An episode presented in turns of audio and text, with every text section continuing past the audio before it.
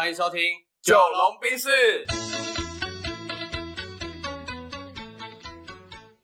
我是九零后我，是阿龙。那这一集呢，因为其实也蛮久没聊了啦。对，蛮久没聊了。对对对对对，那我觉得呃，刚好最近也有一些时事，嗯哼，哎，但我们不跟时事哈，我们讲自己的事情这样子啦。对，就是最近你也知道发生什么事嘛？嗯，但他们是听众可能不知道我们什么时候录的，哦，对对对，所以我们可以稍微分享一下这样。这个时间点就是呢，这个 Me Too 事件，Me Too 事件的这个事情这样。对对对，大概是呃炎亚纶好刚发生事情，好黄子佼刚冷掉哦的一个这个接棒时嘿的过对过程。时时间点这样。嗯，对，然后其实蛮多人讨论到，不管所谓的就是 PUA 啊或煤气灯效应，那这两个它确实在不管是实际的执行上跟技巧上是其实是不太一样的。嗯。那我们今天主要可以聊一下，我觉得煤气灯效应这个这个词好了。是。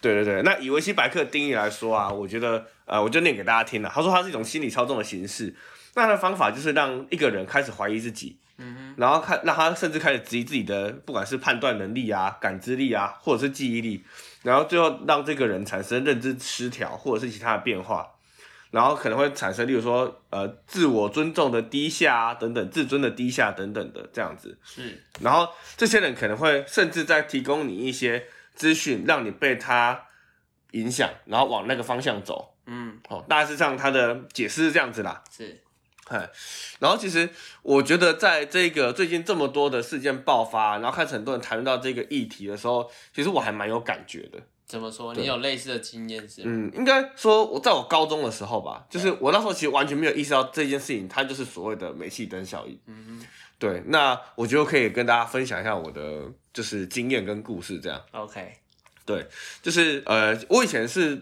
呃高中的时候我是参加康复社，然后康福社它其实就是类似救国团以前就是做青年团体分支出来的一个校园社团啦。嗯。那后来大家就是在办活动嘛，带团康这样子。嗯哼，然后其实以前那个社团的训练是很病态，嗯。就是我们所谓要接上干部前啊，你要成为干部之前哦，对，你是要经过所谓的三天两夜或者是四天三夜的干部训练，每一个学校的康复社都这样。几乎都是这样。嗯哼，然后他会怎么做呢？他就是你你你知道我我永远记得我那四天三夜的干部训练，我睡不到十个小时。就是一直搞你，是不是？对，就是例如说，好，晚上九第一天嘛，晚上九点了，然后就是来学学弟妹可以去盥洗一下哦，准备睡喽。然后你大概往下睡大概二十分钟的时候，学长姐就会进来把你骂醒。然后你你第一天的时候，你会手足无措，然后发生什么事情，我我做错什么，这个好像跟当兵的时候很像。有一点像，对不对？对因为当兵跟救国团，他们都是军权化的啊、组织组织，都是那一个体系出来，他们都要做集体的控制。嗯哼，对，所以当当年的为什么国民国民政府来台，他会发展救国团是这样？威权式的管理。对，威权式的管理，只是救国团又是比较康乐型的，啊，他用康乐去包装他没错威权。但他的本质是一样的、哦。OK 好，然后我们第一天就被骂醒，然后我想说，what the fuck，怎么了？嗯，然后学长就说，我不是我们不是派了一堆作业给你们完成吗？你现在还敢睡啊？你搞什么东西啊？你有没有搞清楚状况啊？你这交代品质不好怎么办？他开始骂我，干、大家吓醒这样子，啊，那些学姐比我们年纪大很多吗？一两岁。哇，那他们也要学着怎么骂人。啊，他们以前就这样被骂惯的嘛，所以他们可以对对 copy 嘛。嗯可是你知道这，其实我觉得这是最病态的点是，他 copy，但是他不知道为什么自己要这样骂，他只觉得他以前被这样骂而已。这是一个流程。对他这个流程，然后我们就开始起床，然后我们就开始弄东西嘛，例如说，哎，开始排练戏剧啊，哦，干嘛干嘛的嘛。然后学长姐就说，等一下我们叫到的人就到指定的房间，对，哎，然后，哎，这个就跟当兵不一样了，因为这个就真的现在看就是霸凌。嗯，他会，你想象一一间教室，他会在前三分之一的地方呢，摆一整排桌子，把你隔区隔开来。嗯，OK 哈，一整排，然后所以前面是黑板嘛，然后前三分之一桌子排开，排成一整条，隔开你，后面全部坐满学长姐，对，然后在这一整排桌子的中间呢，会打一盏超级亮的地灯，嗯哼，然后打在你的脸上。嗨，所以对你来说，你前面有一道很强的光，让你看不到后面那一群人是谁。对，然后听起来有点变态。嗨，然后在一个完全漆黑的房间里面，然后，然后可能例如说你你要进去，你应该会，例如说敲个门嘛，嗯哼，然后学长姐就很大声说请进，然后你你就会进去，然后你可能进去的时候，学长姐就开始骂你了，干东西啊，进来不问好是不是啊？出去！啊然后你会开始产产生自我怀疑，就是我做错了什么，嗯，但是你很害怕，所以你会继续照做。然后所以我就第二次我就会敲门说，嗯、各位学长姐好。然后我就我就打开，哎，我应该说我我就会打开门说各位学长好。然后学长姐就会大骂干什么、啊？不会先敲门问好，确定我们说你可以进来才进来吗？嗯自己进来是怎样？然后我们我们就吓到了，然后我我又把门关起来，然然后我就敲门说学长姐好，呃，请问我可以进去了吗？然后他们都没有回应，啊，我就在自己想说啊，那应该可以的吧，我就转开门进去，他就再骂一次，干什么东西啊？不会先介绍你是谁是不是啊？嗯我不知道你是谁，我就让你进来是不是啊？我你知道吗？然后我我就这个再把门关起来，所以你知道以前光这样子开一个门，而且弄三十分钟，康复社会这样搞哦，这是就是大家以前不知道，所以为什么康复社的人革命情感很高，是因为大家在干部训练的时候被搞成这样子。那我怎么没有听说那些？就我没有，可能我的同学们很少加入康复社。你这还哦对如果这样听起来，如果是我，我一定革命他们，对对对，我一定要革命。嗨，但是我老实说，你会在康复社留到后面的人，你都是很 M 的一群人。我老实讲，被虐的呢。然后你可能没有，你可能在你小时候、年轻的时候、高中的时候，本来就没有自主意识太强烈，嗯然后这些事情会让你对某些事情更相信。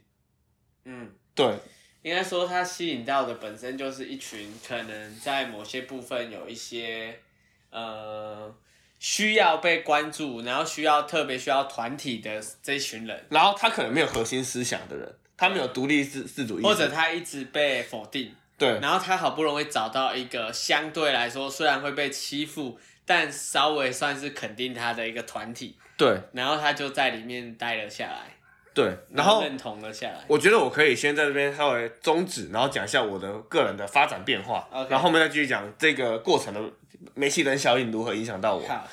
我觉得我会这么，我在康复社，我在高中的时候，我这么投入在康复社，有个原因是因为国中的我的生活是极度无聊的，嗯哼，我就是每天念书，然后被老师骂，然后想办法考上台南一中就对了。是，所以对一个橡皮筋拉很紧的状态，你上了高中之后突然放掉，嗯。然后，然后康复社它它营造的一个环境就是会让你很自在的橡皮筋继续往前飞，然后大家一群人很开心，就是这这个过程中真的都是很开心的。只有在一特开始特训的时候，，对，基本上我们每个活动晚都要经历过这样一次的状的状态。是，然后我高中办了十几场活动，所以我要被学长姐这样搞十几次。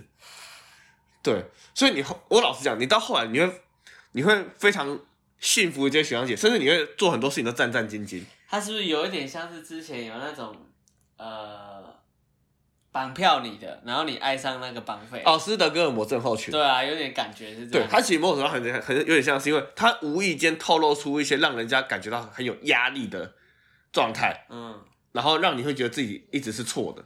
嗯哼，然后你为了要保护自己，就切换模式了。对，你会觉得这样我就真的是错的。嗯好，所以我就要切回来我们的这个干部训练。OK，好，我进去之后，他可能就会叫你做一些事情，例如说来自我介绍一下啊，开始电你，哦，或者是怎样的，反正你找到各种方式电你。他找不到，应该说他没办法找到任何不电你的方式。然后你知道，因为我那时候像我们社团会会问说你想当什么长嘛，或者是你想当什么啊我就想当社长嘛，所以他们对我的力道是最重的，哦，因为你想要当社长，所以就是电爆你。对，电爆我。然后你知道，我永远记得哦我是第一天第一个进去的，然后我我被电了四个小时。他们四个小时轮番轰炸你。对，然后我我记得我出来的时候已经是半夜两点了吧？嗯，对，然后我出来的时候，所有人看着我，就是呃，所有人看到我那个表情是完全面无表情的，就是已经被轰到，已经完全没有。还没有人直接抢回去啊什么，就直接现场革命起来，或者我思考一下，几乎很难，因为在什么那个情况、那个场景之下，很难让你反击，是吗？我我这么说啦，其实，在我们进到最后的干部训练前啊，你会有办过一次两次的活动。嗯，那你在办这一次两次活动的时候，学长姐一样会用这种方式，但是还没到那么极端。然后所以就有点筛选的感觉。对、哦啊，我觉得不爽康复社我就退掉了。哦，所以啊，如果很喜欢康复社，或者是很喜欢这群好朋友，愿意留下来。愿意忍住的，或者是他没有对他就会留下来。所以到最后干部训练这一段期间的时候，已经是他某种程度上已经是一个筛选了。已经筛选到就是你这一群人就是会跟陪我这样玩的，你对会不会有这样玩？会接受我这样的人。对，然后呃，对，所以我那时候出去的时候，所有人全部都吓到，嗯，就是就是都都愣住这样子。对啊，然后嗯，后来每个人进去的时候，因为他们看到我这样就知道一定发生什么事情，嗯 所以每个人进去就很紧张，然后每个人出每个人都是哭着出来的。然后因为我又是一个极度压抑自己的，我不可能让自己哭嘛。嗯。然后大家就觉得我就是经历了什么？这样子，然后每个人进去，然后哭了出来，进去哭了出来这样子。好，然后就这样过了四天，然后到最后一天的时候，那个那个最变态，就是我们会有所谓的接干之路，嗯。你可以想象，例如说是一个呃，例如说三十阶层的楼梯，对，对，然后学长姐会在楼梯的两侧站一整排，然后往上站。然后我会从中间经过，然后可是我每往上走一步的时候，呃，我要重新喊一次我的名字，嗯哼，这个有点像是，呃，某种程度上有点像是一种信念的加强嘛。你走一步台阶要喊一次自己的名字，，对，例如说我要当呃台南一中钢武社的社长，我是我要当，然后我就他就说你往前，要等到他的 promise 我才可以往前一步，那、如果他没有 promise 你，你就是要一直喊。我就要一直喊。所以通常你那个楼梯三十阶不是这样喊一次上一阶，你是上一阶喊五六次，然后甚至要被要求退回去，会退回去吗？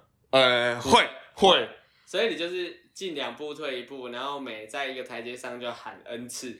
对，而且我跟你讲，最变态的是有一次，呃，我我不知道哪那时候不知道哪一个朋就是同届的，嗯，他走到最上面的时候，从 被叫回到最下面，所以他得顶来。然后得顶来。好，然后我我那时候我因为我是社长，所以我是最病态的。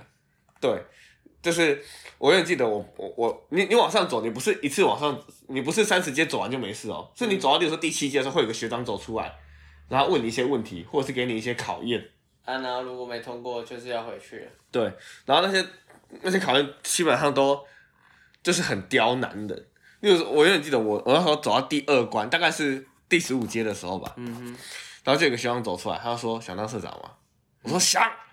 他说想当社长的话，你同不同意要扛住所有的就是呃压力。压力跟侮辱？嗯我说我同意。嗯他说那你现在从我的胯下爬过去。嗯，对啊，你就爬过去了。我他妈我当下真的天人交战，因为我觉得他妈真羞辱人。可是我我我没有别的方法，嗯，而且你想说，他前面已经铺梗了，你就是要接受所有的压力跟耻辱啊，这个刚好是最大的耻辱，所以你就觉得他等于等于要爬过去才能接受。对于是，正当我正要低下我的头要爬的时候，我就被骂了。嗯，干什么啊、你当一个社团，是社团领导人，你这样子，那你后面的人要跟着爬吗？我靠，我说靠，所以爬是对还是不对？然后我就站起来，然后然后我学长说，所以你要爬就不要爬？我心想，哇，我被弄得真懵啊，嗯，搞真模糊啊！我说，我是真的不知道，所以我我也不知道我要我能讲什么。嗯哼，嗨嗨，然后反我也忘记我最后怎么过的，反正你知道，就是这样的过程会让你极度怀疑自己，因为你做每件事情都在被骂，然后你最后会非常崇拜这群人，跟相信这一群人。啊，这群人现在还有联络吗？呃，有些还有，那反过来，从你的角度来看，你觉得接受过康复社训练的，他在职场上的韧性会比较强吗？我觉得表象的韧性也许是强的，但是从整体能力而言，不一定。因为他其实是一个很病态、强迫你抗压的过程。吃苦的过程，所以你有时候你会说服自己说，好了，反正敢有时候那个，就是他会投射到，好了，如果我要加班，好了，反正康复社也是这样要求的。对对对啊，如果马上要怎样啊？好了，那时候也是这样。对，好了也是这样。但是你是不是发自内心真的觉得，例如说加班这件事情是让你顶得住这个压力的？他也许不一定，因为你只是有一个借口说服自己而已。嗯对，好，然后所以这是学社团的训练嘛？嗯哼，那确实，因为那时候大家都这样革命情感，所以到现在我们这群好朋友们，就是同届的好朋友，一中的，到现在我们每天感情都还是很好。就是每天赖群都是很热络的。就是康复社的那一群社员们。对对对对，干部们这样子。但是你们等于是只会跟同届的，不会跟上下届的那么好，对不对？老实说，基本上你会跟上下届都关系没那么好。对啊，因为上届的干过你，下届的被你干过，所以你只能跟你同届的有革命情感。对，但是但是其实我们康复社就是可能以我们这边的康复社来说，我们的上下关系都还不差。嗯，对对，因为除了在那个时间以外，学长学长姐们都是很照顾你的。照顾我们，然后也是很 funny 的这样。然后大家其实也知道，在那个场合，你就是你就是得这样干，就逢场作戏。你就逢场作戏对对对对对。所以其实等我们变成所谓的社团老人，就是高三、大一、大二之后，其实我们可以理解当初的学长姐为什么那么做。所以你看啊，这样很变态。更变态的事情是什么？你被一个人羞辱过之后，你还是跟他当好朋友了。嗯，因为你知道他也不知道为什么要这样做，对他只是被迫这样做。，对，因为他根本没有自己的核心思想。嗯对，然后，嗯，然后呃，这是社团训练，对不对？对然后我的老师，然后我应该说今天的重头戏啦，对，我的老师他其实以前是这样被训练过来的，嗯然后所以我在跟他一起，就是我感觉其实跟他相处的压力非常大，但是我离不开他。嗯我们以前一起出去主持或带活动的时候，他甚至会在所有人面前哦，就是学员面前或者是宾客面前骂我，嗯，说你你你怎么可以这么烂？啊，为什么会？就是你最曾经被他骂的最惨的一次是什么事？被他骂啊，他怎么骂你？可以分享。哦，好啊，有一，因为你知道嗯这种老师他对所有的细节是非常要求的。我我记得有一次我们去澄清湖去带一个活动的时候，对主持一个晚会，对，然后我我音乐只是晚放了零点二秒，就是反正没有晚晚放很多，就是差那个一个 moment。对，例如说他下了一个指令，音乐要马上推出来那种，嗯。但是我晚了零点二秒，我就感觉到远方有一个很犀利的眼神投射过来，杀红了眼，嗯，然后我就知道死定了。等一下就死。死定了。然后我一上就是我们老师的车之后就结束嘛，上车之后，然后他就不发一语，嗯。然后我想死定了，死定了，死定了，死定了。嗯然后大概隔了五分钟之后吧，我就已经紧张的要死了。嗯。然后我老师就跟我讲了一句话，他说我一直在想一件事情，嗯。我高二的时候有像你这么烂吗？嗯哼。还是你现在打开车窗，或者是打开车门，因为在高速公路上，嗯。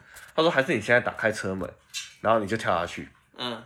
然后记者问你为什么要跳下去，然后你就跟他说，因为我没想过我这么烂，我死一死算了。他对这样讲哦。对他这样讲，嗯对，然后那时候你不会意识到他的这个言语是很病态的，嗯你只会觉得说，干，我真的很鸟。嗯哼对，然后我就这样跟这个老师维持了这样的呃合关系合作关系直。到现在。没有没有没有，大概到我大二，嗯但是我压力真的太大，就是我觉得怎么判断，就是有些人他无意间释放出一些让你跟他相处起来很有压力的味道，嗯哼可是你会不自觉，但是你又很怕你让他知道，觉你觉得跟他相处起来很有压力，所以你只好继续跟他相处下去。嗯，你可以理解这样的关系。我大概可以理解，但是我不认同。对对对，嗨嗨啊！对，我只能说，因为从以前社团的训练，嗯，让我已经觉得这样好像已经合理，合理了。就你合理化了啦，你的基因就是已经被植入这个密密码或者这个木马了，对对对，对所以我老实说，我大概花了好几年时间才慢慢稍微好一点，对，就是出来一点。对调整掉哦，才慢慢可以明辨，就是哦，原来我正在经历一段非常有压力的关系。嗯嗯对对对对对，大概是到大三大四的时候吧，嗯那时候是非常痛苦的。嗯，对，因为我觉得，呃，批评跟羞辱它就是完全不同的概念，但是大家听完可能不管批评还是羞辱都一定会不舒服。可是你听起来，他如果骂完你，你并没有办法知道到底你要怎么更好的话，那这个肯定就是羞辱了。大致上目前假设以过去啦，嗯，学长姐的话，他不会告诉你怎么做更好，那就是纯骂，那个就是对啊，那个我觉得就是一点意义都没有，那个就是一种情绪性的抒发宣泄。哎、可可是我觉得更病态是他告诉你怎么做更好的原因，是因为你会真的觉得他就是对的，哦，然后你会完全离不开他。所以我我应该说，如果要以脱离的角度来说，他完全只骂你，不告不告诉你怎么做更好，你可能更快就离开他了。对，对，可是当他跟你说怎么做更好的时候，棍子萝卜同时给你的时候，你就会为了吃萝卜然后被他继续打。对，但是他哦，好吧，因为我觉得如果是前面你说的那种叫我跳下去的那种，嗯，我他就再也见不到我了。对，对啊，对我不可能忍受有人这样讲。所以我觉得这个就是一个筛选的过程。嗯，那因因为那时候我我只想一直追求我在所谓的带活动跟主持上的登峰造极。嗯，所以你可以接受这种淬炼，或者你把它误以为是一种淬炼的过程，对但实际上不是只有这个方式，对，它也不是一个正确的方法。而而这种方法，它会让你无形之间认为这就是唯一可以让你登峰造极的。应该说，因为你这样成功了嘛，然后你如果要再带一个新的，你你就会潜移默化的用你原本被训练的方式去训练下一个人，对。对吧、那那就会变成一个很负能量的循环。对，然后以前我的老师他就是这样被训练来的。啊，嗯嗯嗯，哈，所以他用这样方式训练我，然后我真的发现有一次我无意之间真的这样对别人。嗯嗯。以前我在学生会的时候有一个学弟，他就是办活动之后躺在地上，嗯感如果以我们这种标准，你躺在地上绝对是电烂你的。嗯然后我就对他大骂，我说干什么东西啊，你躺在地方干什么啊？然后他那个惊恐的表情，我到现在都忘不了，就是他那个惊恐表情是你怎么突然这么凶？可是你知道那时候我已经就是已经消烂模式了，已经消我已经不在，我已经厘清我跟那老师的关系了。对，可是确实这个老师的影子还在你身上，会刻在我的嗯影身上，然后他那个惊恐表情让我突然意识到，靠，我怎么变回以前这个 我很讨厌的那个状态？嗯嗯嗯，对对，大概是这样子。嗨，那我跟这老师现在现在确实已经几乎没有联系。联系了，那他还在线上活得不错，还是活得不错啊，还活得还？还还是活得不错。对对对对对，嗨，所以呃，如果要把这整个故事做一个总结的话，我觉得有几个点嘛。嗯第一个是，呃，真的要很很很有意识的去意识到你跟这个人相处很有压力。嗯。那如果你跟他相处真的很有压力的话，你能不能主动跟他讲，或者是你愿不愿意主动离开？因为当你这两件事情都做不了的时候，你会进入一个负向的循环，对，然后你会掉入一个泥泥淖里面，嗯。嗨，你是很难挣脱出来，然后你会自己越来压力越来越大，嗯。哼，然后不敢跟他说，嗯，对，然后最后甚至可能觉得他是真理，他是对的。对嗯好，所以然后第二个是，我觉得呃，可能要适时的跟别人聊聊你的状况。嗯哼，对，因为其实我那时候第一次跟我的好朋友台南女中的社长，因为男女不会这样搞，对，然后我跟我跟我男女的是那好朋友这样聊的时候，他就跟我说，你已经完全被控制了，你知道吗？然后那时候我是 听不太懂。听不听不进去的，所以我就不跟他聊了。嗯可是我觉得大家可能要，就算对方讲的是你当下接受不了，你还是可以跟他多聊几次。没有，我觉得这个也有可能不是找一个人多聊几次，而是嗯多找几个人聊一次。那也是可以，对，用各种不同的角度去看，因为你陷在里面了，你当局者迷，所以你很可能就是跳脱不出来，这个是很合理的。对对对对对嗨，所以像呃，我有个学妹，他们家刚好发生一件事情，嗯对对对，然后让她对于这个公司的业务不是很放得下。我觉得我能做的就是多提醒她几次，但确实他也也应该可以多做的是，例如说，呃，多找多找几个人啦，去聊聊这样。好，嗯那切回来我自己的身上的话，然后我觉得最重要的是，我觉得要理理清一件事情，就是真的没有谁是你永远值得追寻的啦，或是嗯没有你为了达到某一个程度，没有一定的训练方式啦。嗯哼，对，就是，然后就算没有达到，那又怎样？我觉得这是大家可能要对自己放宽心一点的。嗯对对对，因为你看哦，就到我现在这样，我还是没当主持啊，就是主持变不是我的主要。应该说，我觉得大家要先想清楚，你到底是为什么、为而为谁而活，然后为什么而做，嗯，就是那个原因跟你一开始的出发点或动机。当你这些东西不一样了之后，你就不要执着于你正在做的事情。对因为你的目标已经改变了，你的目的已经不同了，那你再用一样的方式，你是不会达到那个那个你要的远方的。嗯，对啊，对对对对，没错没错，对啊。所以，但我我自己就是厘清了这些就是事情之后啊，我自己就会变得比较敏锐的去觉察到，其实生活中真的很多人他不小心用否定你的方式取得你对他的信任，信任或依赖。嗯对，所以不管是情侣关系、工作伙伴关系，或者是师生关系，我发现真的很多都是这样。嗯，应该说，相比于我们常感觉到的，我不知道你有没有这种感觉，就是欧美家庭好像他们都会用鼓励的方式去让你成长，对，但亚洲大部分都是先否定你，嗯，就是亚洲的家长们都是用否定的方式，然后去让你呃被否定，然后想想要让自己更好。嗯，但欧美我看从美剧看起来，然后从一些呃影片啊，或者是各种素材去看，会发现他们的教育方式好像就是用更多的肯定，例如说跌倒了之后，呃，他们会鼓励你站起来，拍拍、拍拍膝盖就没事了。嗯，但是可能亚洲的家长，特别台湾、中国，他就会直接先骂你说你怎么走路不小心，对啊，你哭什么啊？对你哭什么？就是我觉得这种是一种细枝末节，但它就是文化上的不同。啊，对现在因为已经资讯科技越来越发达，大家都开始觉醒了。嗯嗯嗯，那这个嗯觉醒，我觉得它就是用更多不同角度在看一件事情，对，所以大家就可以保持更呃开放的态度吧，多元的态度，然后去思考说，哎、这些东西到底是不是只有一个答案，或者它到底有没有答案？有时候它也没有一个答案，那我们就不用去执着太多那种所谓的，我觉得就是一些那种不舒服的地方。